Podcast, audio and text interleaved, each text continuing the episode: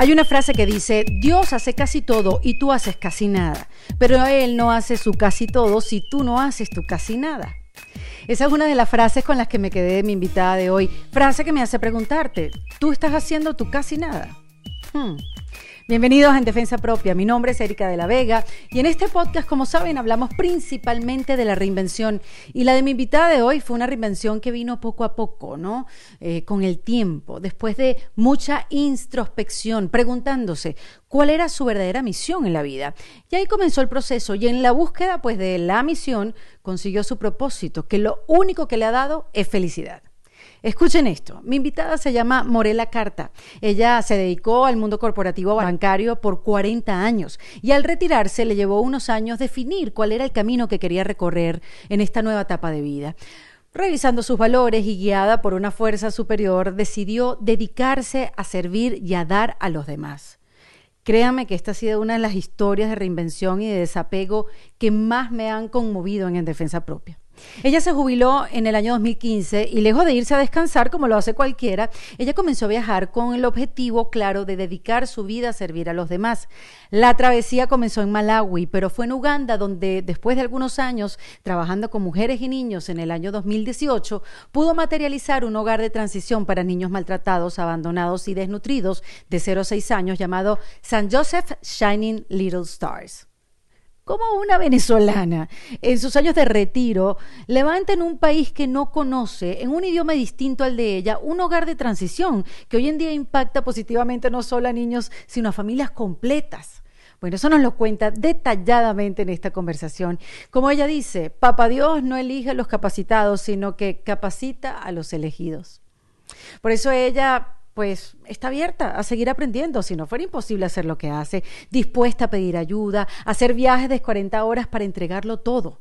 Miren, Morela tiene una nobleza que se le siente en la voz y es una mujer que no tiene miedo, con la energía que se alimenta con lo que da. Y algo importante que le pregunté es cómo nosotros, cualquiera de nosotros, los que estamos aquí escuchando, puede tener esa misma vocación o cómo podemos desarrollarla.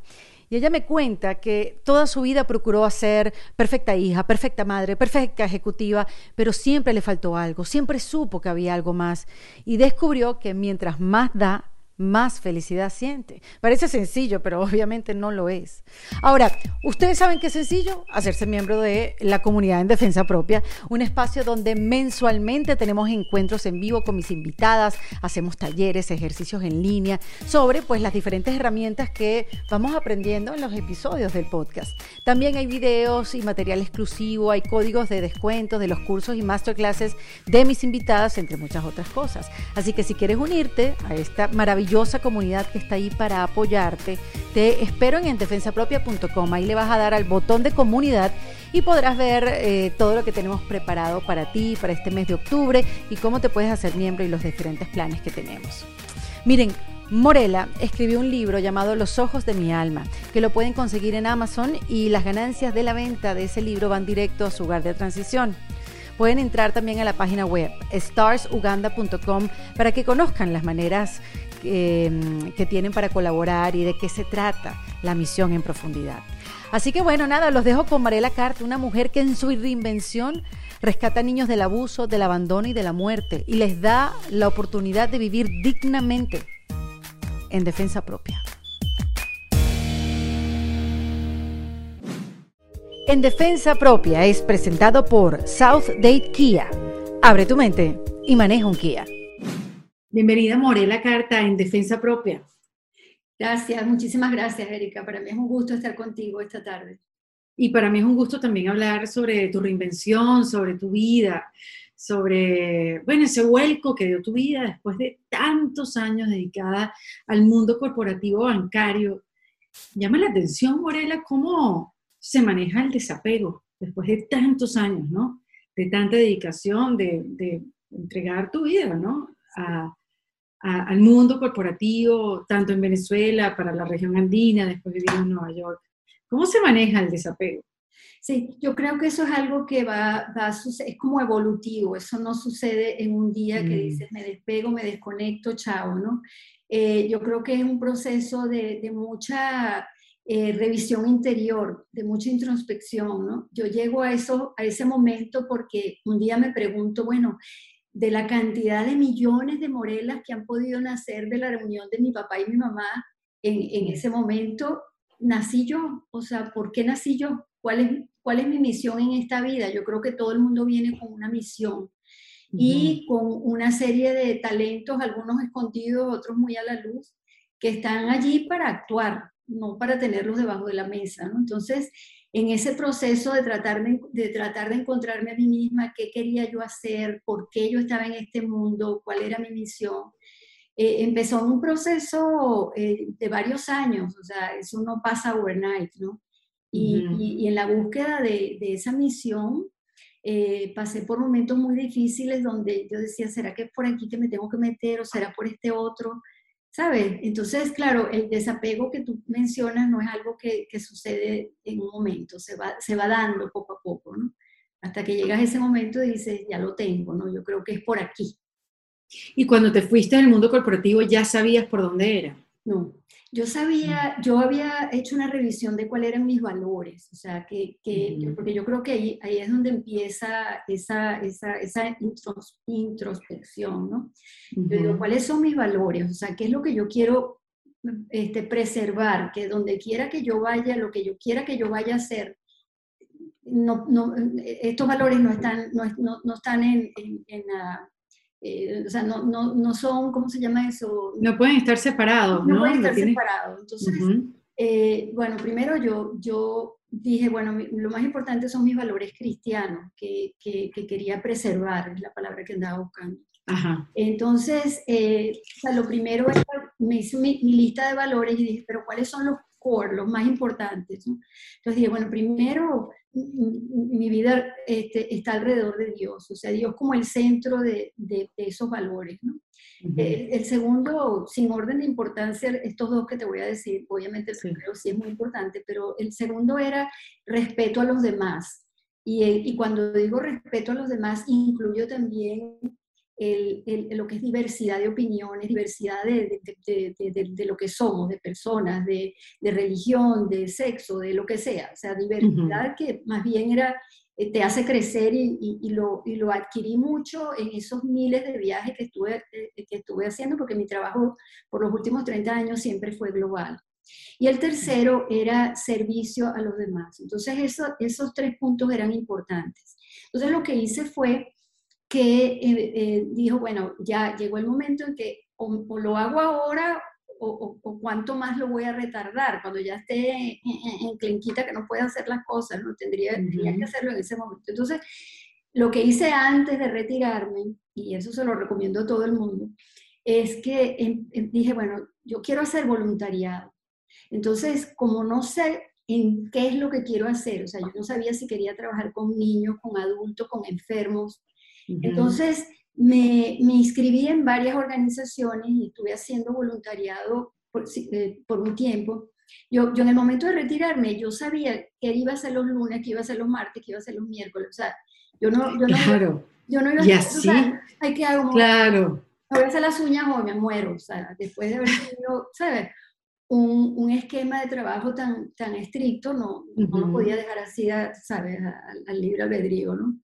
Sí. Entonces, bueno, me inscribo en varias organizaciones, pero como mi trabajo siempre fue global, a mí me hacía falta el contacto con otras culturas. Claro. Y digo, ¿sabes qué? Ya yo no tengo perrito que me ladre, yo me voy para Centroamérica, porque por el español y por este, países pobres. Pero como uno propone y Dios dispone, eh, mm. el primer viaje que tenía esta organización, que ya me había gustado, era para Malawi, en África. Y yo digo, Dios mío, ¿dónde queda Malawi? Le hago un Google. Totalmente. ¿Dónde que yo busqué Malawi? yo busqué Malawi realmente para hablar contigo. ¿Dónde queda eso? Sabes que queda en África, pero de ahí en adelante, tú sabes, nada que ver. Bueno, claro. Google y me voy con una misión médica donde no conocía absolutamente a nadie, ¿no? Entonces... Eh, Oye, pero en ese momento, Morela, te tiene, claro, a uno lo tienen que empujar más el propósito, o sea, tú, tú tenías identificado qué te empujaba más allá de ayudar a los demás, porque un viaje a Malawi puede pesarte más el miedo lo desconocido que las ganas de ayudar a los demás. Sí, tú sabes que, bueno, primero déjame hacer una salvedad, uno no tiene que irse a Malawi para ayudar a los demás. a veces es el que tienes al lado y no te das cuenta, ¿no? Pero haciendo esa salvedad, eh, yo, mi familia me dijo que yo me había vuelto loca, que me, o sea, me iban a asaltar, que me iban a robar, que me iban a enfermar las enfermedades más macabras de este mundo y por lo último me iban a violar, ¿no? Entonces, eh, pero nunca tuve miedo, o sea, yo analizo cada vez eso, yo dije, yo nunca tuve miedo, o sea, yo puse mi vida al servicio y, y esa fue la oportunidad que más me atrajo, sin saber todavía que yo quería trabajar con niños, o sea, eso todavía no estaba ahí claro, pues yo quería ayudar, pero no sabía en qué, y eso me atrajo muchísimo. Si yo te cuento todo lo que a mí me pasó en ese viaje, necesitaríamos varios programas. No, yo quiero saber qué te pasó a ti en ese viaje. Bueno, Por supuesto que quiero saber, porque es significativo, fue tu primer viaje, es el que iba a marcar tu camino hacia el voluntariado y lo que querías hacer en los siguientes años de tu vida, para bien o para mal, porque te pudiste haber devuelto y dices, no voy más nunca y me quedo cerca. Exacto, exacto. Sí, bueno, déjame decirte que tanto el viaje para Malawi como los subsecuentes viajes que he hecho para Uganda y que hago dos y tres veces en el año, no estamos hablando de 15 horas de viaje. O sea, eh, por ejemplo, este que me voy, que me voy a finales de este, de este mes, de, octubre, eh, son 40 horas de viaje, door to door, ¿no? Porque tengo, que estar, tengo, que estar, ocho horas en el aeropuerto de, de Qatar por, por, las conexiones, ¿no? Entonces, mm. este, pero bueno, o sea, entonces llego a Malawi y me, primero que me impresiona es que los niños con unas risas, unas sonrisas espectaculares que me empezaron a atraer muchísimo, son como un imán que te, provoca seguir allí, ¿no?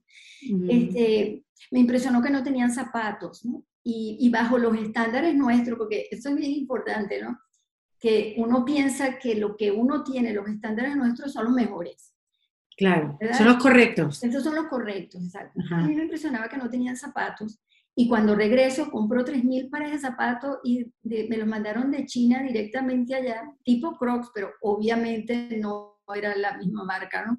Este, Y después regreso y, bueno, y, distribuyo los, los, zapatos entre los niños. Eh, eh, de hecho, para poderle medir los zapatos, que regreso con seis, seis que habíamos ido en el primer viaje, había que quitarle los terrones de tierra para poder medirle el zapatico, ¿no? ¿Qué tal? La felicidad de esos niños no tiene comparación. Mm. O sea, en ese momento ellos eran los que recibían y por lo tanto eran felices y yo estaba buscando tener una vida, como dicen los gringos, meaningful, ¿no? De, que, tuviese sentido para mí. Entonces, en ese momento yo, yo daba y ellos recibían. Por eso la felicidad y el, y el dar tienen muchos puntos de, de, congruencia, pero son diferentes. En uno tú das y en el otro tú recibes, ¿no? Entonces, bueno, me entusiasmo muchísimo con los niños. Estuve a punto de quedarme allá porque te voy a contar un ejemplo que me pasó que la verdad es que fue increíble, ¿no?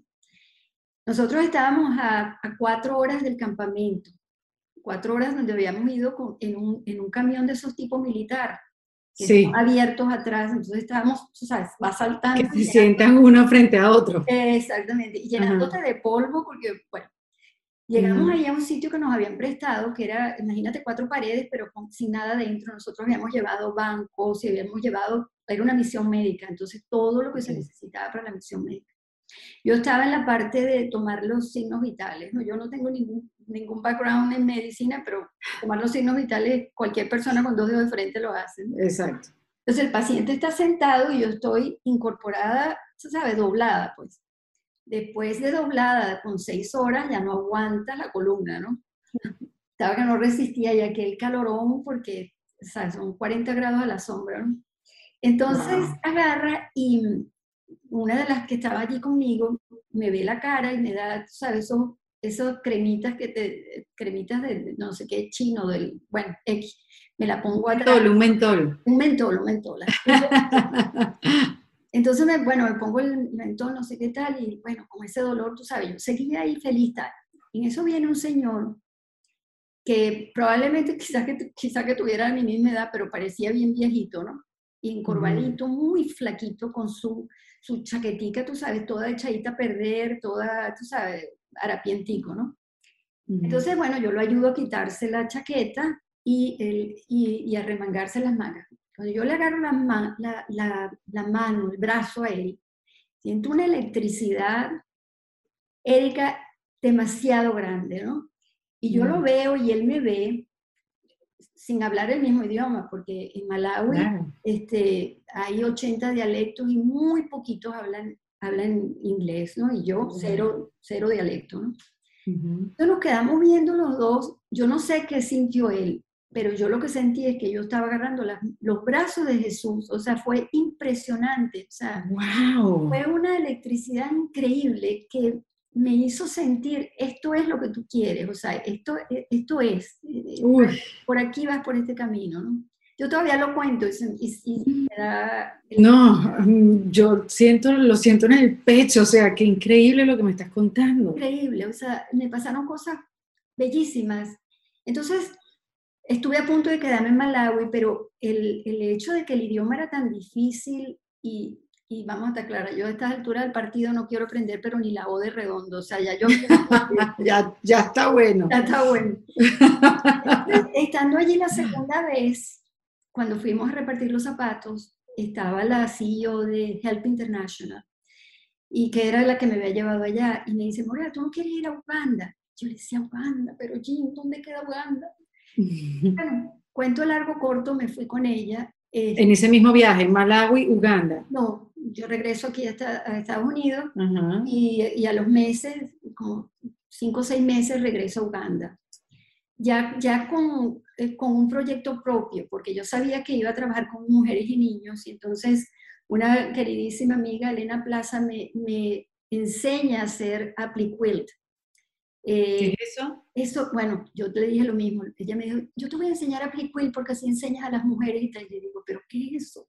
Y me dice, una técnica de costura. Yo digo, mira, papá Dios me dio 300 millones de talento, pero ese no me lo dio. Yo no tengo ni idea de costura. Bueno, es como, como un quilting, tú sabes esas, esos, uh, esas cubrecamas que tienen como pedacitos de tal. Sí. ajá, pero esto es más pequeño, o sea, como, como para hacer, ellos hacían como cuadros, como un cuadro, pero de hecho de, retazos, ¿no?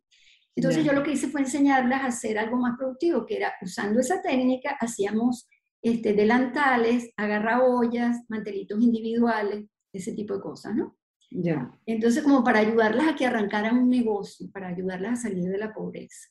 Fui varios años, inclusive fui sola a, esa, a esa este, eh, aldea que queda como a tres horas de Kampala, ¿no? Kampala es la capital. ¿Y, y, y, y cuáles eran las condiciones? Eh, o sea, ¿dónde, ¿dónde, dormías? ¿Dónde, ¿Dónde te quedabas? Te, vas a reír horrores. El hotel era tan espectacular que yo pagaba 18 dólares diarios con desayuno incluido. Así que imagínate el hotel, ¿no? ¡Wow! Imagínate, imagínate yo era, por todos esos meses que me quedé, fui la única, este, ¿cómo se llama? El único que está ahí, ¿no? me imagino. El, el, que era el manager era también el cocinero, ¿no? Entonces, caía, por ejemplo, un palo de agua y, y, y se iba la luz. Entonces yo tenía que abrir la, el balcón y a, a, a, garganta batiente empezaba, eh, este, eh, Jeremy se llamaba, Jeremy, prende el, el, ¿cómo se llama? El, la planta. Sí, la, prende la planta. Y ahí era, o sea, imagínate cómo era. Pero quedaba en el, en el pleno centro de la aldea, entonces era, o sea, me podía mover Allá eh, la forma más fácil de moverse es a través de lo que ellos llaman boda-boda, que son mototaxis. Eh, Oye, pero espérate, Morela, nunca tuviste miedo, nunca te, ah, nunca te preguntaste qué hago yo aquí. Eso me lo preguntaba mi familia. pero yo lo que hacía era, bueno, casi siempre, o sea, no te, no, tampoco era que la agarraba siempre así, ¿no? Yo caminaba, este, me quedaba cerca del colegio que tiene Help International y que era mi centro de operaciones. La primera vez que me monté un Bora Bora porque no tenía cómo moverme, las mujeres se sientan de lado. Y yo dije, Miki, que me voy a sentar de lado. o sea. Cual caballo, ¿no? Y agarro al hombre de la, así por lo, y le dije, si corres te mato. O sea, no porque eh, no es, que, no es que estás en una calle, estás en una, ¿sabes? En, tierra y hay huecos, tal, ¿sabes? Mm. Entonces me, monté pocas veces allí, ¿no? Entonces era la forma como moverme, ¿no? Este, me pasó algo también muy bello en esa, en esa antes de, de armar el, el, hogar de transición. Eh, el, el, cura de, de, de, esa parroquia, que hay una iglesia ahí, me dice, ay Morela, eh, mira que el techo es de asbesto, que eh, eso es peligroso, el cáncer y no sé qué tal, y sé yo. Y yo en mi, mi, en mi mentalidad loca pienso y digo, debe ser como unos 500 dólares, a lo mejor lo puedo levantar, tú sabes. Bueno, me manda, la, me manda la, el estimado, eran 23 mil dólares. Y yo digo, ¿de dónde voy a sacar yo 23 mil dólares? Lo puse como en the back of my mind, entonces ahí se quedó. Un día ya había regresado para acá y digo, ¿sabes qué? yo le voy a escribir una carta a Arturo Sosa, que es el, el, lo que llaman el Papa Negro, ¿no? que es el jefe de los jesuitas que, que reporta al Papa, al Papa Francisco. Lo peor que me puede decir es que no. Claro. Cuento largo corta, los jesuitas me entregaron 23 mil dólares y pudimos. ¡Wow! Increíble, esa. O sea, todo, todo se fue dando, todo, todo fluyó, Morela. O sea, lo que quiero decir, esta, esta curiosidad, esta invitación a Malawi, después la de Uganda, irte sola, ya después con esa confianza de que, bueno, yo estoy ya, en, ¿sabes? Como preparada para esto y ya mi corazón está ahí. ¿Todo fue fluyendo o, si hubo alguna resistencia y, luchaste contra ella? Yo no luché internamente con lo que estaba sucediendo, lo que estaba, lo que viví fue, eh, ¿sabes? Cuando estás como alumbrada, como diciendo, pero ¿cómo es posible que esto esté pasándome? O sea, me pellizcaba, pero esto es así, o sea, ¿cómo es posible que esto suceda, no? Eh, de una forma tan... Claro, yo te lo cuento y luce fluido, pero... Sí, exacto. Pero, por eso te quería preguntar. ¿No? Hubo esos momentos difíciles. Este, por ejemplo, cuando ya yo un día eh, estoy ya a punto de venirme, el día antes de venirme en uno de esos viajes, le digo a uno de los pastores, porque allá todo el mundo es pastor y todo el mundo tiene una iglesia, ¿no? Entonces yo le digo a uno de ellos, le digo, ay, eh, eh, no, este, Frederick, no, no, me has enseñado tu orfanato, ¿no? Y me lleva Erika a una, vamos a llamarlo choza de bareque, ¿sabes lo que es bareque, no? a una choza de bareque. Eh, especie de barro, ¿no? De barro, de barro, ajá donde, se me cayó la cédula cuando dije Bareque. no, no, no, se entendió perfecto. Entonces, este, dos habitaciones contiguas sin baño, sin luz, eh, sin cocina, eh, sin electricidad, o sea, donde deberían estar ocho niños en cada uno tenía 36, ¿no? ¡Wow! Entonces yo estoy ahí, y ahora el día antes de venirme, y yo digo, ¿y cómo yo me regreso a Estados Unidos y esto se me olvida? Esto no se me olvida nunca. Esto, mm. esto no, ni que yo quiera se me va a olvidar, ¿no? Entonces en ese momento yo hice mi trato con mi jefe que está en el cielo, mi papá Dios. Le dije, si tú quieres que yo, si tú lo que quieres es que yo me quede aquí, me vas a tener que abrir puertas porque yo no tengo ni la experiencia, no tengo el conocimiento, no tengo fondos y, mucho menos tengo la edad para arrancar algo de cero. O me abre puerta o no hay negocio. y eso ha sido, Erika, una puerta detrás de la otra. O sea, no sé, o sea, yo no te, no, no te imaginas todas las cosas que se han ido dando y se han ido dando que me confirman que esta no es mi misión. O sea, eso no tiene nada que ver conmigo, esa es su misión y yo estoy trabajando para él. Por eso. Pero eres un instrumento de él. Sí. Entonces cuando, cuando yo trato de conseguir la licencia, es un país eh, muy pobre y, y, muy corrupto. Entonces, eh, la persona que me, que me tenía que dar la licencia me dijo, no te la voy a dar.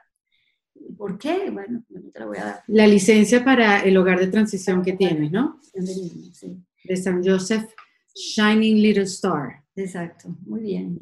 Entonces, este, me dijo, no, no te la voy a dar. Y entonces estaba Jean Kay, que es la presidenta de Help International, por casualidad estaba en Uganda, y le digo, bueno, Jean, si no me van a dar la licencia, ¿qué, no, ¿qué voy a hacer aquí? Y ella me dijo, Morela, cuando Papá Dios te pidió que hicieras esto, nunca te dijo que iba a ser fácil. Así que consigue la forma. Y así fue. Mm. Tuve que conseguir la forma y la forma lamentablemente o pagas o no, o no, no avanzas, ¿no? este, pero lo que a mí me ilusionaba era decir, si yo puedo salvar a un niño, uno solo, que yo saque de la pobreza, de la vida. de la miseria, me considero que las 40 horas, el calorón, la soledad, la angustia, no me importa. O con una sola vida que podamos salvar. Qué eh, increíble. O sea, que de, de, esa visita que le hiciste a estos orfanatos, este par de orfanatos, eh, en una calidad de pobreza increíble, no, te, no te devolviste. No. O sea, te quedaste y dijiste, voy a luchar por hacer un hogar de transición. Porque ¿cuál es la diferencia, Morel, entre hogar hogar de transición y orfanato. Sí, el, orfana, el, hogar de transición, mm, o sea, el objeto nuestro no es que los niños se queden ahí per secula seculorum. el, objetivo nuestro es recuperar a los niños, rescatarlos de pobreza, abandono, maltrato, eh, eh, abusos, recuperar a los niños desde el punto de vista no solamente físico, sino también emocional, porque esos son niños que, mira, tienen un mes de vida, semanas y ya están sufriendo. Entonces, tienes que rescatarlos, ¿no? Pero al mismo tiempo, y yo creo que esto es lo bonito, me siento que esto es lo bonito de lo que estamos haciendo, es recuperar a las familias. Porque en algún momento ese niño va a regresar, por eso que somos un hogar de transición. En, en, mm. el orfanato el niño se queda ahí hasta que algún día alguien lo, lo, lo ¿cómo se llama?, lo adopte. O sea, que los niños regresan a su familia o pueden ser adoptados. O pueden ser adoptados. Entonces, si regresan a la familia, porque, mira, a veces para uno en nuestro, este lugar del mundo, cuando un padre abandona a un hijo, qué mal padre es, ¿no? Pero cuando tú tienes una pobreza extrema, extrema, de repente tu pensamiento es, yo lo voy a dejar aquí en esta esquina, que alguien va a venir y lo va a salvar, ¿no? O sea, hay, hay, hay muchos que son malos de, nacimiento, son malos padres y bueno, Y sí, y ya, y ya. Pero hay otros de que, de que lo ven como la oportunidad de que alguien lo salve. tenemos un niño mm. que literalmente lo abandonaron en la calle, se lo dejaron a una muchacha y le dijeron, mire, ya, ya yo vengo, guárdamelo aquí. Y una muchachita como de 15, 14 años, el, el, el hombre nunca volvió. No sabemos si la madre está desesperada buscando ese niño, no sabemos si la mm. madre se murió, lo hemos puesto en periódicos, en la radio y tal, y nadie se presenta. O si la madre es parte del, del plan, ¿no? Para claro, claro. Ahora, ¿cómo se monta un hogar de transición en Uganda? Donde hay, una, hay unas diferencias de, de, idioma, de cómo hacer las cosas. Y, y con qué experiencia venías tú también, Morela, de que, bueno, voy a hacer esto. O sea, que, ¿cómo empezó ese plan? ¿A quién le pediste ayuda? ¿Cómo, cómo hiciste? Sí, Mira, em, mucho he ido aprendiendo, ¿no? Porque, o sea, yo sé de recursos humanos, pero yo de hogar de transición sé cero, ¿no? Eh, yo, yo, a mí me gusta mucho una frase que dice que, que Papá Dios no elige a los capacitados, sino que capacita a los elegidos, ¿no? Mm. entonces ha sido un aprendizaje, eh, muchas veces me he ido contra la pared y entonces me doy cuenta que tengo que devolverme Em, yo empecé, eh, cuando yo venía de regreso, después que había decidido que esto es lo que voy a hacer, venía de regreso en el avión y me tocó esos asientos que son de cuatro asientos, pero no venía nadie. Yo digo, aquí, ¿cuál reina voy a vivir a dormir, no? Aquí duermo como el reina. Entonces me acuesto, Erika, y me paro como un resorte, agarro mi iPad y empiezo a escribir cómo se va a llamar, cuál es la misión, cuál es la visión, todo, como que si, como si alguien me lo estaba soplando, ¿no? Eh, regreso y cuando regreso, mi, mi, queridísima amiga Adriana Mendoza me dice, ¿qué hiciste? ¿Cómo fue? No sé qué. Cuando le echo el cuento me dice, yo trabajo contigo. Entonces, una puerta detrás de la otra, ¿no? Adriana y yo hicimos mucho de brainstorming, de es un hogar de transición, es un orfanato, ¿sabe? Fuimos como fine tuning lo que, lo que yo había recibido en ese avión, ¿no? Y, y, y ha sido un proceso evolutivo. Em, por ejemplo, el, el, último, el último viaje que lo hice eh, eh, en, mayo de este año, las primeras dos semanas las pasé horrible, porque yo decía, Dios mío, ¿será que yo estoy haciendo lo correcto? Estos niños están en un hogar cinco estrellas y se van para la miseria cuando regresen.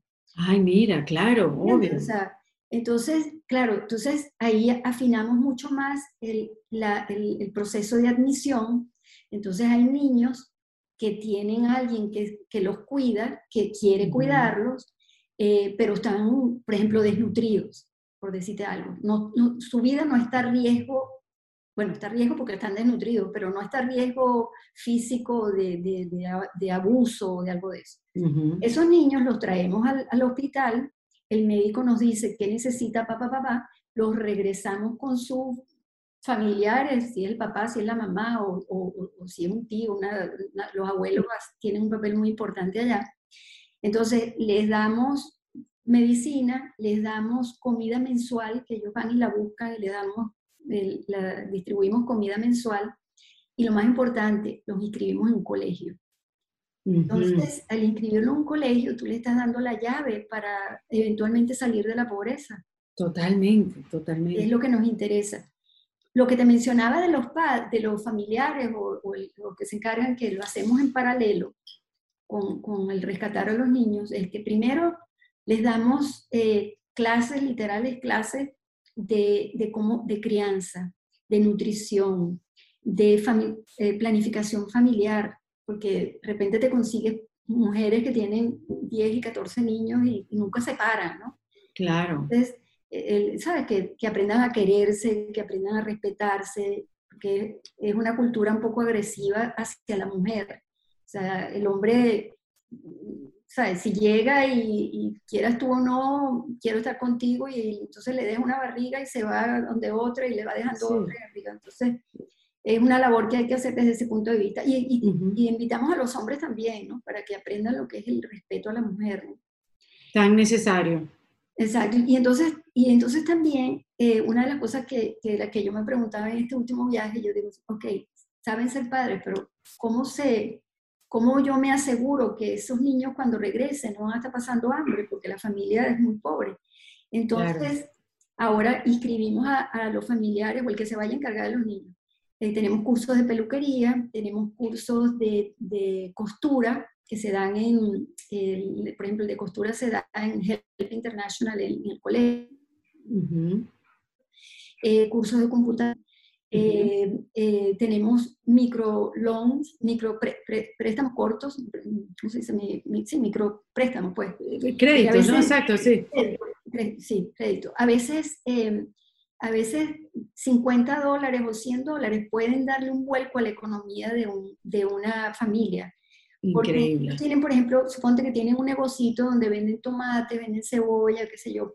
Pero si tú le inyectas 50 dólares, van a poner más tomates, más cebollas, entonces más ingresos a la familia. Entonces, nuestro foco es rescatar a los niños, ayudarlos a desarrollarse eh, en, el hogar, en el hogar nuestro, y, em, y rescatar a las familias, de manera que el ciclo se complete y entonces el niño con educación y con una familia que le puede proveer lo que necesita, oye, eh, tenemos asegurado eh, el éxito, ¿no? Con esto. No, además que es increíble porque pasa mucho, ¿no? Con fundaciones también, que van a resolver un problema y se dan cuenta que el origen del problema está en otro lado y tienes que resolver la cadena de toda, tú sabes, la cadena de problemas, o sea, del origen al fin. Sí. Y, en el caso de los niños, la raíz del problema está en la familia. Por eso tenemos que rescatar la familia. Por eso cuando nosotros vamos, yo trato siempre, eh, por ejemplo, he ido muchas veces con una, una amiga que es médico, eh, espectacular, ella está en, California, entonces damos charlas a las comunidades. Eh, hacemos clínicas de, también clínicas de salud para, para en las comunidades de donde salen los niños, ¿no? hemos hecho, te vas a reír horrores, este, yo me, me fui aquí a, eh, ¿cómo se llama? Dollar Store y compré lentes de esos de ver, ¿no? De diferentes denominaciones. Sí. Entonces me bajé por internet una, una tabla y entonces yo le decía a las personas, lee aquí, no, no puedo leer, aquí, no puedo leer, aquí, ok, ¿puedes leer? Sí, 1.25. No, eres hasta oculista. Sí. si, se, si se entera la, sociedad de, qué sé yo, de allá, por no tener licencia me votan. Hago esta pausa para hablarles de los queridos amigos de South Date Kia, que están enfocados en ofrecernos la información que necesitamos a la hora de ir a comprar un carro en los Estados Unidos, de sacar un lease, porque Dios, es complicado. Y ellos lo saben, los amigos de South Date Kia saben que es un proceso que puede llegar a ser complicado, a veces aburrido, em, e, en este proceso de ir a comprar tu carro, sobre todo si eres mujer, porque no es que no podamos, es que estamos pendientes de otras cosas. Por eso crearon South Date. Esto es una iniciativa para informarnos y para educarnos de una manera sencilla y práctica con todo lo relacionado en temas de carros. Así que todos los jueves en la cuenta de Instagram de South Date Kia vas a conocer, por ejemplo, sobre la diferencia entre sacar un lease o comprar un carro. ¿Cuál es la opción que te sirve? ¿Cuál es la mejor opción para ti? ¿Por qué el seguro del carro es tan importante y obligatorio en los Estados Unidos? ¿Cuáles son tus opciones? ¿Cuáles son los productos de financiamiento que puedes obtener? y, bueno, toda esa información que necesitamos para empoderarnos. Porque, a ver, todos manejamos carros, no solo los hombres, nosotras también y podemos informarnos de una manera sencilla gracias a los amigos de South Date Kia.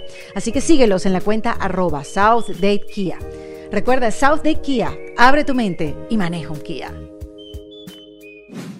Ay, Morela, pero a mí lo que, me, eh, eh, lo que es increíble de tu historia y que me imagino que es algo que te repiten mucho, es es ese cambio, ese cambio de, del mundo que viviste, ¿no? También resolviendo otros problemas que tienen que ver con los problemas humanos, recursos humanos, tanto en Venezuela, en la región, bueno, en tantos países que, que tú tienes que viajar y atender.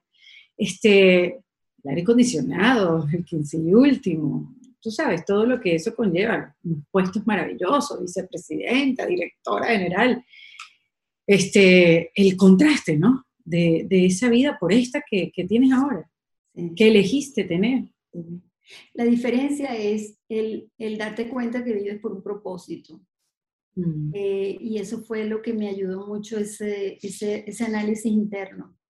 Mm. Yo, yo me dedicaba mucho a, a, ser perfecta como madre, perfecta como hija, perfecta como no sé qué, como trabajadora, como no sé cuánto. Y sin embargo, no quería, quería algo más. Entonces... Como que un vacío, una inquietud, una incomodidad, una angustia. E, e, y fue cuando dije, no puede ser que, que esto es mi propósito en la vida, ¿no? O sea, tiene que mm. haber algo más. Eh, y, y, por eso cuando distingo entre lo que es felicidad y lo que es tener un propósito, donde tú pasas de ser el que recibe a ser el que das, Mira, mientras más das, más felicidad tienes. Mientras más das, es como adictivo. Una vez... Porque eso es tan difícil de entender o de sentir, Morela. ¿Por qué tú lo sientes más que otras personas? ¿Qué nos hace falta aquellas personas que no lo sentimos como tú? Sí, no, yo, yo creo que, bueno, en, en, mi caso, cada persona es diferente y cada, ¿sabe? Tiene tal. Yo creo que cuando, cuando yo decidí que los valores que me habían inculcado mi familia, los valores cristianos, eran los que yo quería seguir, ya. Pues cuando estás chiquita, tú sabes, tú haces lo que tu papá y tu mamá te digan y tal, pero cuando razonas que esto es lo que yo quiero, esto, esto es, yo quiero seguir a Jesucristo, o sea, esto yo... Y también, y también sabes que las lecturas, eh, leer, a mí me gustan mucho las, las biografías, ¿no? Entonces, Ve, por ejemplo, un Mandela donde se caló 27 años por defender lo que él creía que era lo correcto, ¿no? Eh, mm. o una Madre Teresa que, que, tenía todo en este mundo en su lugar de origen y se va a, a, recoger los, leprosos en la India. O sea, eh, yo, creo que hay que leer mucho y, leer este mensaje que te inspira, ¿no? Te van haciendo... Pero hay mucho, pero Morela, pero hay mucho sacrificio en la vida de estas dos personas que me acabas de nombrar hay que estar dispuesto a eso. Sí. Eh, eh, eh, ha, habido mucho sacrificio en, este camino que elegiste? Bueno, obviamente es más fácil estar con, por ejemplo, con, mis hijos en Nueva York yendo a, los plays, no, no sé cuánto. Tienes tres hijos, claro. Disfrutando de eso. Eso no quiere decir que no lo disfruto, eso no quiere decir que, que, me encanta, pero seguía sintiendo un vacío. O sea, seguía sintiendo que había algo que, como un eslabón ahí que no estaba, no estaba bien, ¿no? Entonces, eh, sacrificios, sí, mira, calarse 40 horas, o, en las cuales 8 horas en el aeropuerto de, Qatar, que by the way es interesante, pero... Exacto. Eh, ¿sabe? Eh, no es fácil, el calorón no es fácil, sí, las condiciones, pues no. El polvo no es fácil, o sea, hay una, no, no todo es color de rosa, ¿no? Pero en mi caso, el saber que yo estoy haciendo algo que me llena y que, y que a la vez puede salvar a alguien de, desde la muerte hasta el abuso, hasta la vida miserable y le entregas la llave. Un superhéroe. no, yo pienso que, bueno, yo, yo, pienso como, como te decía al principio, esta, esta misión eh, no es mía, entonces hay, una frase muy bonita que a mí me encanta, donde dice, Dios hace casi todo y tú haces casi nada, pero Él no hace su casi todo si tú no haces tu casi nada, ¿no? Entonces, eh, qué belleza. Me parece una belleza, ¿no? Entonces, lo que yo estoy haciendo es mi casi nada, ¿no? Porque Él casi todo lo hace Él, mm, qué bello, Morena. Entonces, al principio, gracias, al principio de la pandemia, yo estaba allá y yo digo, concha, dice, a mí me llega a pasar algo, mis nietos nunca van a saber qué hizo su abuela, ¿no? O su mimi, mejor dicho. ¿Cuántos nietos tienes, Morela? Tengo cuatro, dos varones y dos hembras. Entonces yo digo, nunca van a saber qué hice, no, nada. No es lo mismo que mis hijos le cuenten que, que se lo cuente yo misma. Entonces empecé a escribir, pero no con la idea de escribir un libro, nada que ver. Yo lo que quería era como dejarles como, ¿sabes? Como unas notas, qué sé yo. Pero claro, nos agarra la pandemia y yo tenía mi laptop abierto, entonces agarré ratico iba y escribí un poquitico, y, y escribí otro poquitico.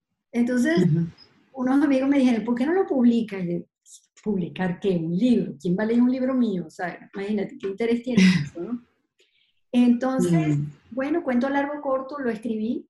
Primero lo escribí en inglés y luego lo escribí, lo pasé a, español porque mi hermana no habla en inglés. Ella se, muere, se pone, pone en fúrica cada vez que digo eso. bueno, aprendan inglés, tú no les dices. Aprendan inglés. Sí, lo hice, mira, aquí está. Se llama Los ojos de mi alma, se llama en español, Los Who the Eyes of My Soul. Oye, pero de escribir de poquito en poquito te salió un libro por lo menos de 200 páginas. No, pero es chiquito, o sea, no es, no es inmenso, tiene 300 y algo, pero... Ahí está. Mira, no es, no es tan, no es chiquito. Pero eh, en, en, esa, en ese libro eh, mi idea era mm, escribir cómo yo me sentía, ¿no? Este, lo que había mm. sido mi vida corporativa, mi vida de servicio, mi vida en general. Y, y bueno, lo escribí y, y, con la idea de que todo lo que se recaude se va para Uganda, ¿no? Y, por cierto, lo pueden comprar en Amazon y todo lo que se recauda, como acaba de decir Morela, este, eh, va para Uganda y para este hogar de transición eh, se llama A través de los ojos de mi alma, un acto de fe, ¿correcto? Sí. Y, también en la página web de San Joseph Shining Little Star también hay diferentes maneras de ayudar, Morel. Sí, gracias por esa, por esa eh, nota. Eh, para simplificar la búsqueda, pusimos starsuganda.com porque es más fácil que escribir San Joseph Shining Little Star. Entonces está también en Instagram, estamos como Stars Uganda y, y, en la, y en la, bueno, en la página web pueden conseguir toda la información. Eh, ha sido un, un viaje maravilloso que, que, nunca esperé que me iba a llegar a estas alturas del partido, eh, pero ha sido muy gratificante y, y, cuando yo veo esos niñitos con sonrisas, a mí me cuesta despegarme cuando voy.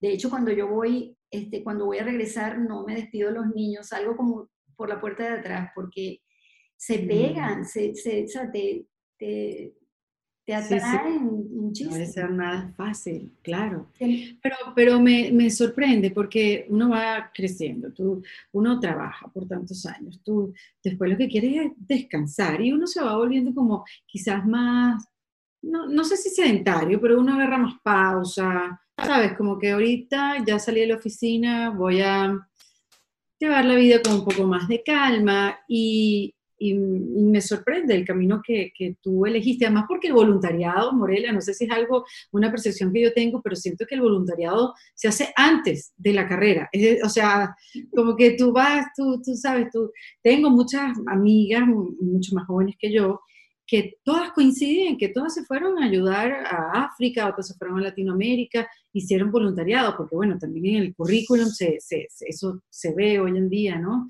Qué es eso que te hace diferente y entiendo que muchas hicieron, tuvieron la oportunidad de hacer eso, irse a Nepal, irse para allá y para acá, no, no al revés.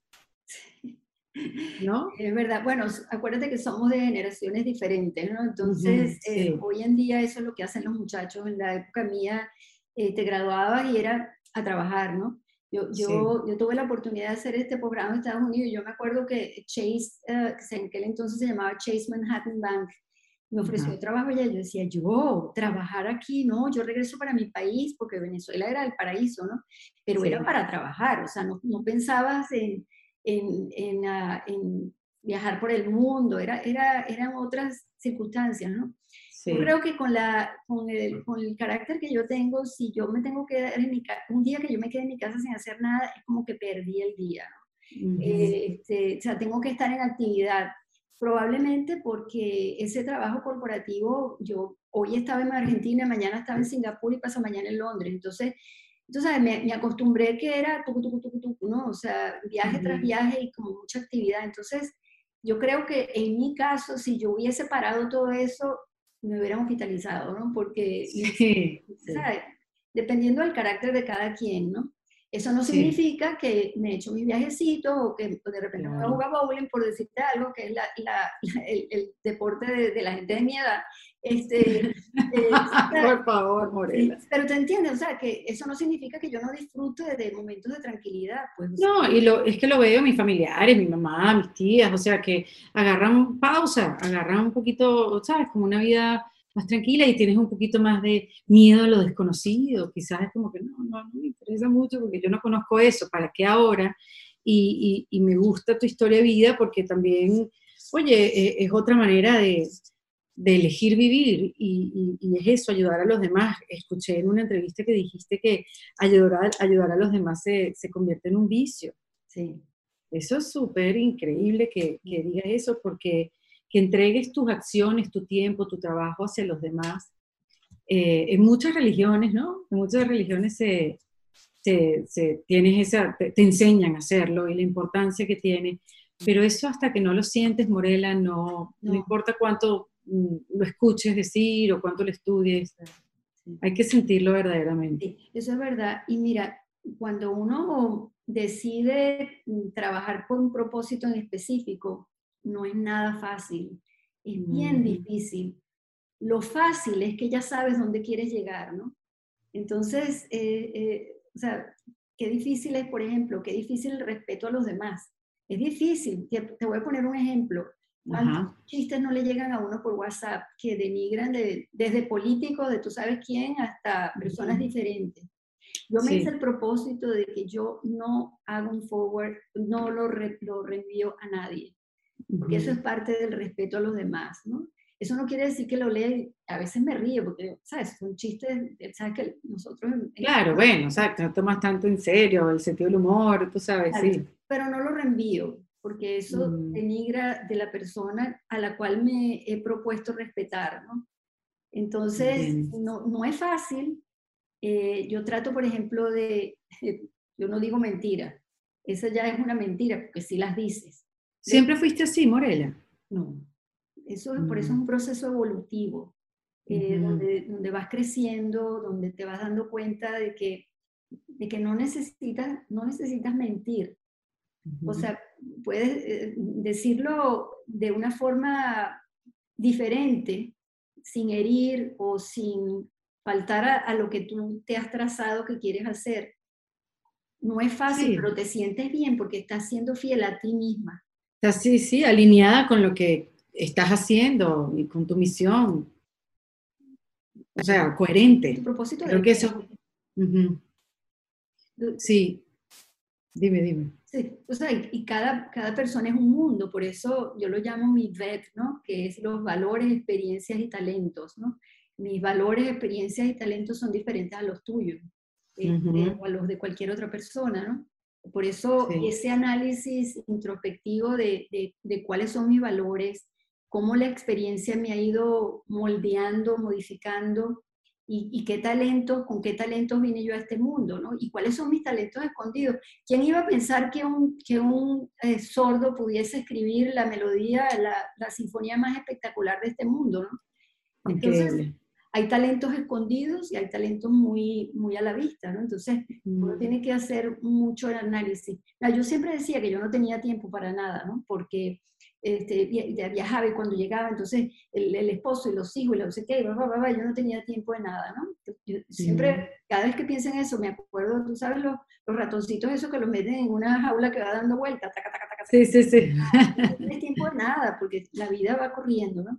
Claro. Pero cuando, entonces decía, yo no tengo tiempo para eso, pero ese día que me cayó la moneda, digo, yo, tengo que, ¿sabes las miles de morelas que han podido nacer de la unión de mi papá y mi mamá y, yo estoy aquí? No puede ser que, no puede ser que yo estoy aquí por un caso fortuito, tiene que ser por alguna razón.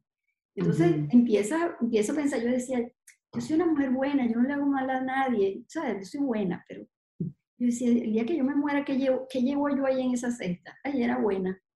¿Por qué hiciste con los talentos que te dieron, no? O sea, ¿cómo los pusiste a funcionar? Increíble. me, entró pánico, me entró pánico, porque dije, o sea, tiene que haber algo más. Y por eso fue que empecé ese análisis, ¿no? Y, y, gracias a Dios que lo hice, pero no, no creas que, primero no creas que fue fácil, y segundo tampoco pasó overnight. Sí, no, estoy segura de eso. Y además lidiar con la resistencia a tu alrededor. Así. Porque cuando uno decide cambiar o, ¿sabes? Eh, tomar otro rumbo distinto del que la gente pensaba, pues obviamente hay resistencia, hay crítica, juicio. Y además tienes que lidiar con eso, ¿no? Como... A mí mucha gente me critica que por qué yo no lo hago en Venezuela. Por ejemplo. Y, que cómo es posible que yo me vaya tan lejos y tal. Y yo siempre digo, primero, no te necesitas irte para África para, para hacer el bien. Y segundo, eh, fue en África donde yo recibí ese mensaje de quedarme allá, no lo recibí en Venezuela. Entonces, yo no tengo otra explicación. Si, si no te gusta, lo lamento, pero es, lo que, es lo que es, es lo que hay. Sí, pero es eso, es el juicio en vez de sumar, ¿no? O sea, eh, hay que verse uno primero y verse como espejo, no como reflectores, dejar un poco el juicio. Bueno, ahí está, tú lo dejaste atrás, el juicio. Sí, sí. Sí, pero te entiendo perfectamente. Sabes que, eh, Morela, yo, yo conversé con una gurú espiritual, Mataji se llama, y ella es italiana, pero estuvo 20 años viviendo en la India, hoy en día va por el mundo como enseñando, eh, bueno, todo lo que tiene que ver con el Sadatan Dharma. Espero haberlo dicho bien o que ella no vea este episodio. y eh, conversando con ella, eh, de, todo lo que ella cree, que todos somos un todo, somos parte de la naturaleza, algo que a mí me, me, hizo sentido, por supuesto. Ella dice, bueno, mira, Erika, tienes que pensar que todo es parte de un plan divino, ¿no? Eh, y que todo lo que tú has vivido en los últimos años te trajo hasta aquí, hasta este momento, para esta conversación, y te, tú, no, tú no creaste este podcast, este podcast es parte de un plan divino, tú simplemente eres un instrumento eh, te voy a pasar la entrevista para que lo veas. Mm.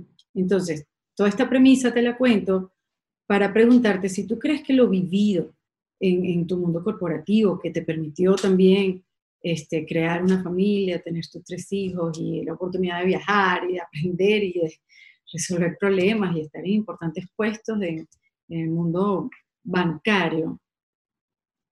¿Crees que tuviste que vivir eso para llegar a vivir lo que estás viviendo ahora? 100%. Mm. Yo creo que... ¿Por qué lo sientes así? Porque yo creo que, que en mi caso, yo siempre, si digo en mi caso, porque cada persona, pero yo creo que todos los momentos que yo viví, eh, mira, yo, yo salí de un divorcio, de una viudez, o sea, todo eso yo tuve que pasarlo para darme mm. cuenta de lo que era importante en esta vida, ¿no?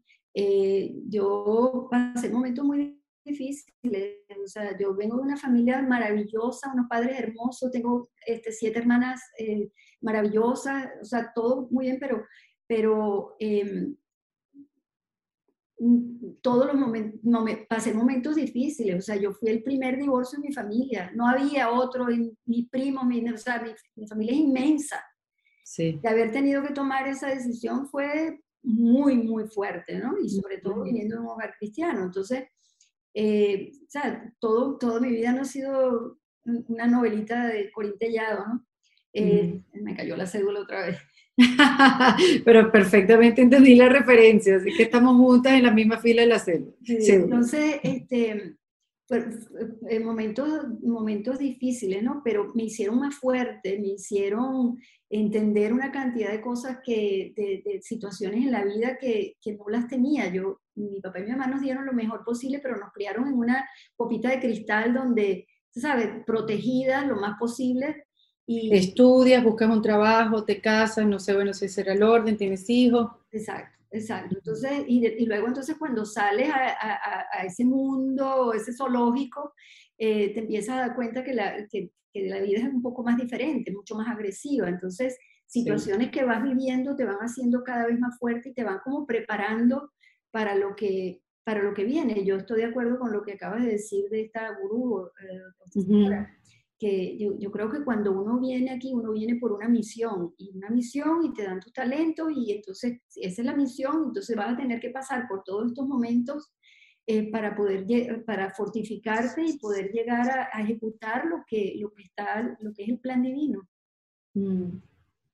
Sí, eso es una belleza, por darse cuenta. Lo que pasa es que, claro, como son mundos tan distintos, y me, me, quería escuchar tu, tu opinión sobre eso, porque tú dices, bueno, que tiene que ver el mundo corporativo, yo viviendo en Nueva York y esto y haciendo esto y lo otro con lo que estoy haciendo ahora, pero sí, sí quería ver tu, tu Fíjate, ese, ese, mundo corporativo, cuando yo, cuando yo estaba trabajando en Venezuela, todos éramos iguales, ¿verdad? Más o menos era la misma cultura, tal y qué sé yo. Cuando yo me mudo a Nueva York hace 25 años, eh, en el sitio donde yo trabajaba éramos eh, o sea, eh, tenía responsabilidad global, pero en la oficina éramos como, vamos a decir, como unas 200 personas y habían 27 nacionalidades, ¿no? Entonces, ese trabajo a mí me enseñó a, me enseñó a respetar la diversidad, a respetar... Por ejemplo, mira cómo eso te impactó, exacto. mira, siempre, yo creo que siempre uno echa el cuento de lo que significa ahorita, ¿no? Ahorita para nosotros ya punto y se acabó. Al, al tú le dices ahorita y es ahorita cuando yo pueda, ¿no? O sea, en, una simple palabra, una simple expresión, ¿no?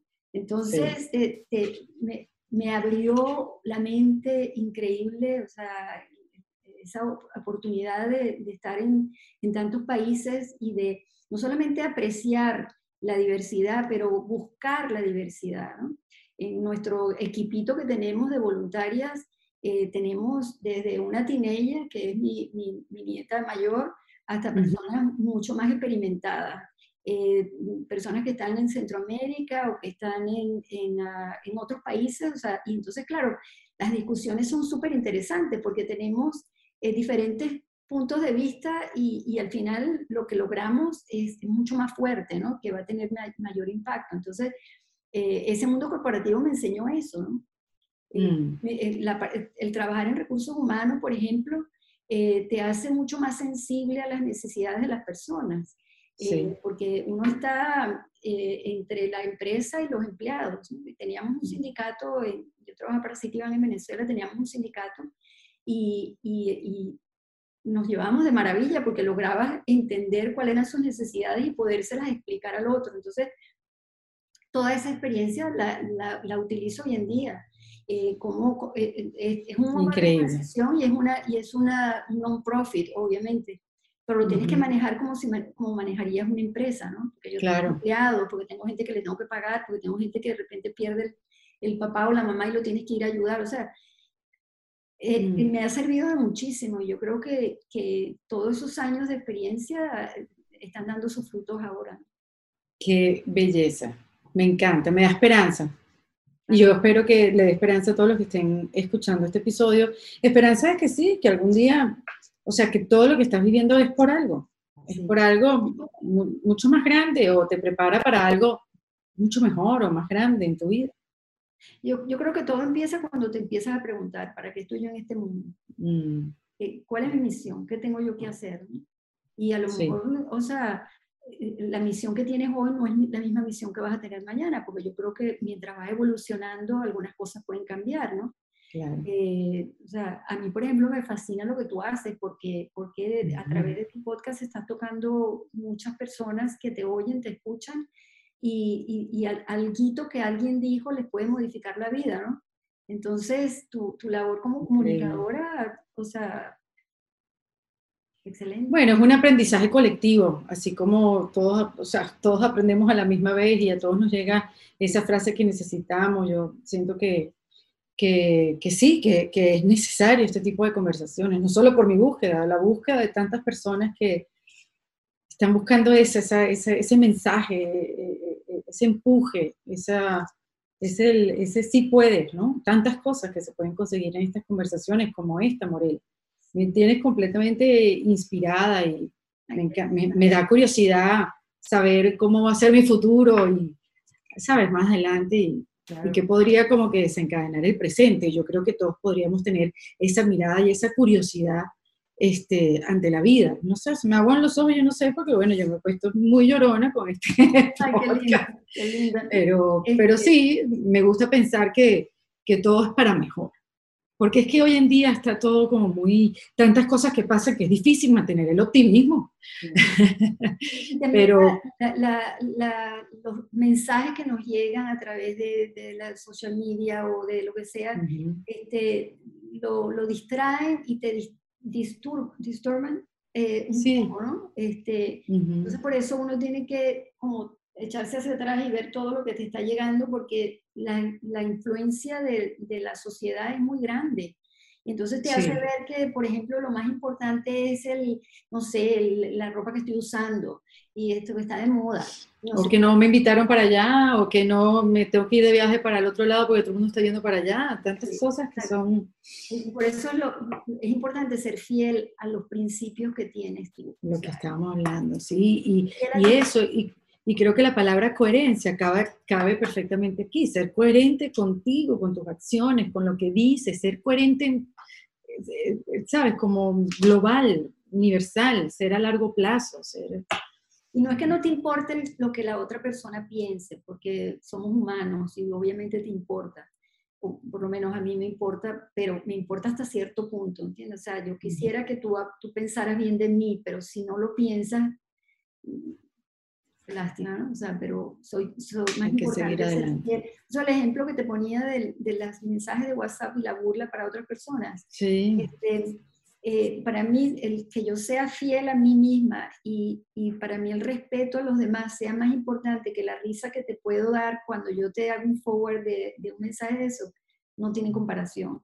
Entonces, ser, ser, ser fiel al camino que te has trazado es bien difícil bien difícil. O sea, el tratar de no mentir, ay Dios mío, pero qué difícil es eso. Y, es un continuo, o sea, struggle, ¿no? Porque a veces se te sale y dices, pero ¿por qué hice esto? ¿no? Entonces vuelves otra vez para atrás, ¿no? Sí. Este, difícil, es muy difícil, pero a la vez es fácil porque ya sabes cómo va a lucir la película al final, ¿no? Ya, ya sabes el final de la película. Mm, tal cual. Mira, tú sabes que te quería hacer esta pregunta, eh, Morela, porque David Letterman, me imagino que sabes quién es, este, eh, cuando él se retiró hace pocos años del Late Show, eh, eh, él hizo otro en Netflix que se llama El próximo invitado no necesita presentación, en inglés. Y él ahí ha comentado varias veces que él se tuvo, que él hizo 30 años el Late Show. Y él, él, él le quedó algo ahí que dice, yo me tuve que haber ido antes me tuve que haber ido antes. Entonces le pregunté a Jerry Seinfeld, ¿por qué? Pero ¿y por qué tú piensas eso? Y entonces él dice, porque yo debí hacer algo por los demás, yo debí hacer algo más importante. Y Seinfeld le dice, pero si tú estabas haciendo algo importante. Y se quedó como con esa, con esa cosita y la repite varias veces. Tú, tú, tú puedes sentir lo mismo, que te quedaste mucho tiempo en el mundo corporativo o te fuiste en el momento correcto. ¿O eh, te retiraste en el momento, correcto? por varias razones. Primero, este, yo, yo necesitaba, eh, bueno, necesito vivir, ¿verdad? Entonces yo necesito tener un sitio donde vivir, tener, necesito pagar mis cuentas, etcétera, etcétera. Entonces yo mm. antes no me hubiese podido retirar, entonces me retiré en el momento en que, en el momento adecuado porque podía dar eh, sin, sin, sin tener que ir a pedir limona, ¿no? Claro, claro. Eso por un lado por otro lado, tenía ya la, este, ya mi esposo había muerto, o sea, ya yo no tenía perrito que me ladrara, este, yo tuve, él tuvo 10 años enfermo, entonces yo tenía que cuidarlo. Este, sí. Exigente, ¿no? Era, era el, el, momento adecuado para mí, ¿no? Mm. Em, y entonces, eh, yo, yo, pienso que a cada quien le llega su, su momento, ¿no? Eh, tal vez no, no si, si hubiese tenido la, la, vamos a decir, el apoyo financiero para poderme retirar antes, eh, yo no me retiré antes por la, sencilla razón de que mi esposo estando tan enfermo, claro. ¿qué seguro me lo iba a asegurar? O sea, yo tenía seguro corporativo, pero ningún seguro me lo iba a asegurar, entonces no me podía retirar antes, ¿no? Tenía que seguir allí este, este, trabajando, me hubiese encantado, pero se dio cuando se tenía que dar, creo yo. Ya sé qué pensar. Sí, yo creo que el, el, what if no, sí, what if. te tortura y, no, no, te sirve. Oye, Morela, regálame tres tips para reinventarnos. Yo creo que e, es, es el, el bet que te mencionaba, ¿no? Este, lo escribí todo, me encantó ese bet. Sí, Repítelo otra vez. Sí, revisa tus valores, son los valores, experiencias y talentos, ¿no?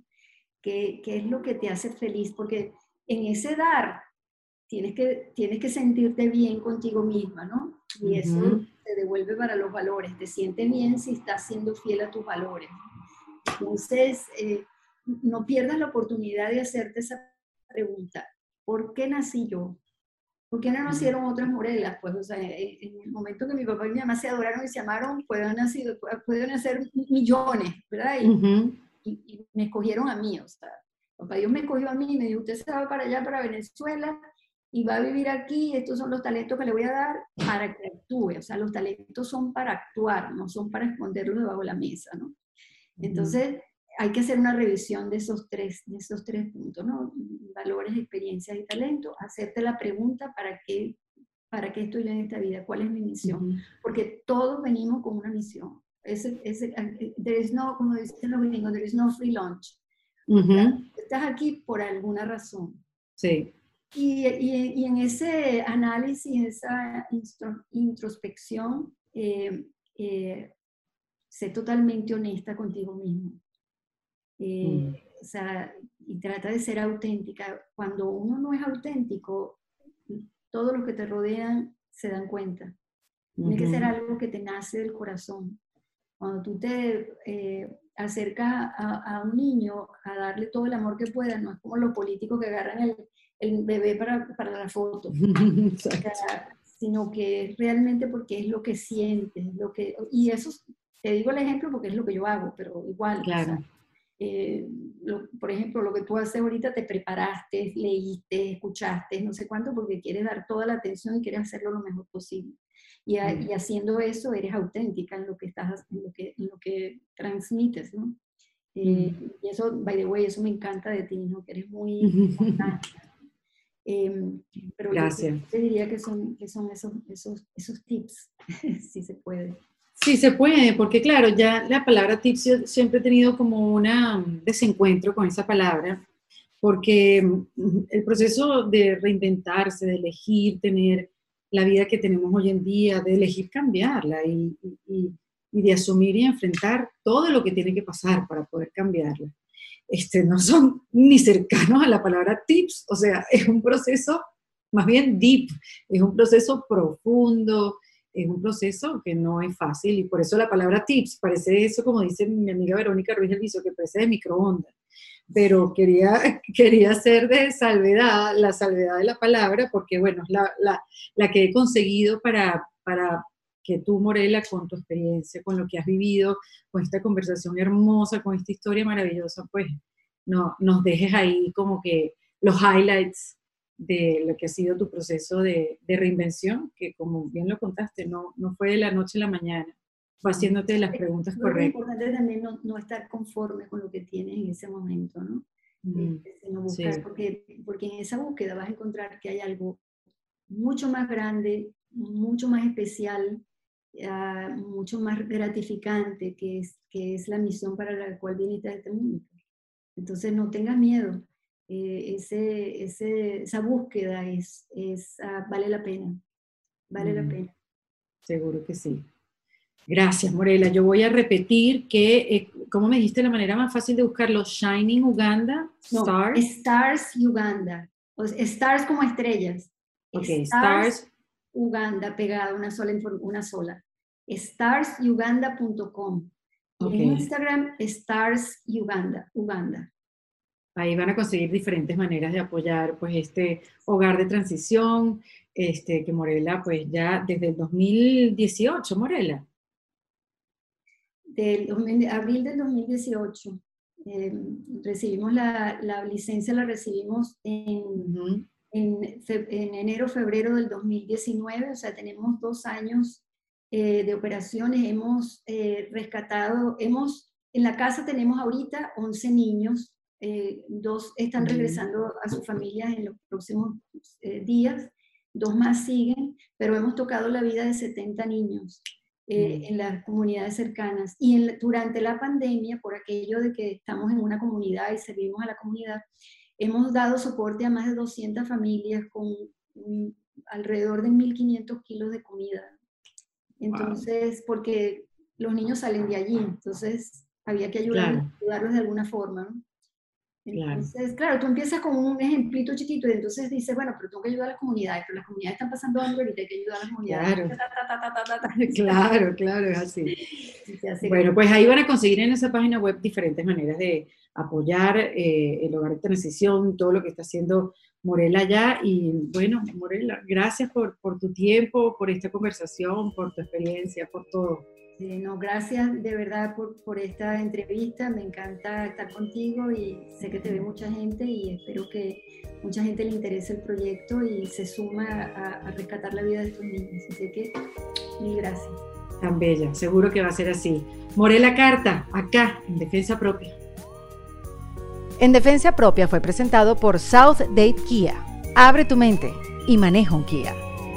Esto fue en Defensa Propia y te invito a que te suscribas en cualquiera de las plataformas que lo ves o lo escuchas para que no te pierdas de ningún episodio. Es producido por Valentina Carmona con la asistencia de Nilmar Montilla. Fue editado por Adriana Colts Fermín con música original de Para Rayos Estudios. Yo soy Erika de la Vega y recuerda que esto lo hacemos en Defensa Propia. Hasta luego. ¿Estás listo para convertir tus mejores ideas en un negocio en línea exitoso? Te presentamos Shopify. Tal vez no lo sabías, pero nuestro podcast More Than Mamis es un negocio y lo empezamos por supuesto para desahogarnos y hablar sobre la maternidad, no para convertirnos en expertas de ventas y del e-commerce. Así que sí, necesitábamos ayuda para vender nuestro merch y poner en marcha nuestra tienda. ¿Y cómo suena con Shopify? Llegó otra venta. Shopify es la plataforma de comercio que está revolucionando millones de negocios en todo el mundo. Ya seas un emprendedor desde tu casa o desde donde sea, Shopify es la única herramienta que necesitas para iniciar, administrar y hacer crecer tu negocio sin dificultades. Con Shopify puedo gestionar pedidos, envíos y pagos desde cualquier lugar, brindándote toda la información y estadísticas de tus ventas al detalle. Regístrate para un periodo de prueba con tan solo un dólar al mes en shopify.com barra sonoro, todo en minúsculas Ve a shopify.com barra sonoro para llevar tu negocio al siguiente nivel. Shopify.com barra sonoro. ¿Estás listo para convertir tus mejores ideas en un negocio en línea exitoso? Te presentamos Shopify. Tal vez no lo sabías, pero nuestro podcast More Than Mamis es un negocio y lo empezamos por supuesto para desahogarnos y hablar sobre la maternidad, no para convertirnos en expertas de ventas y del e-commerce. Así que sí, necesitábamos ayuda para vender nuestro merch y poner en marcha nuestra tienda. ¿Y cómo suena con Shopify?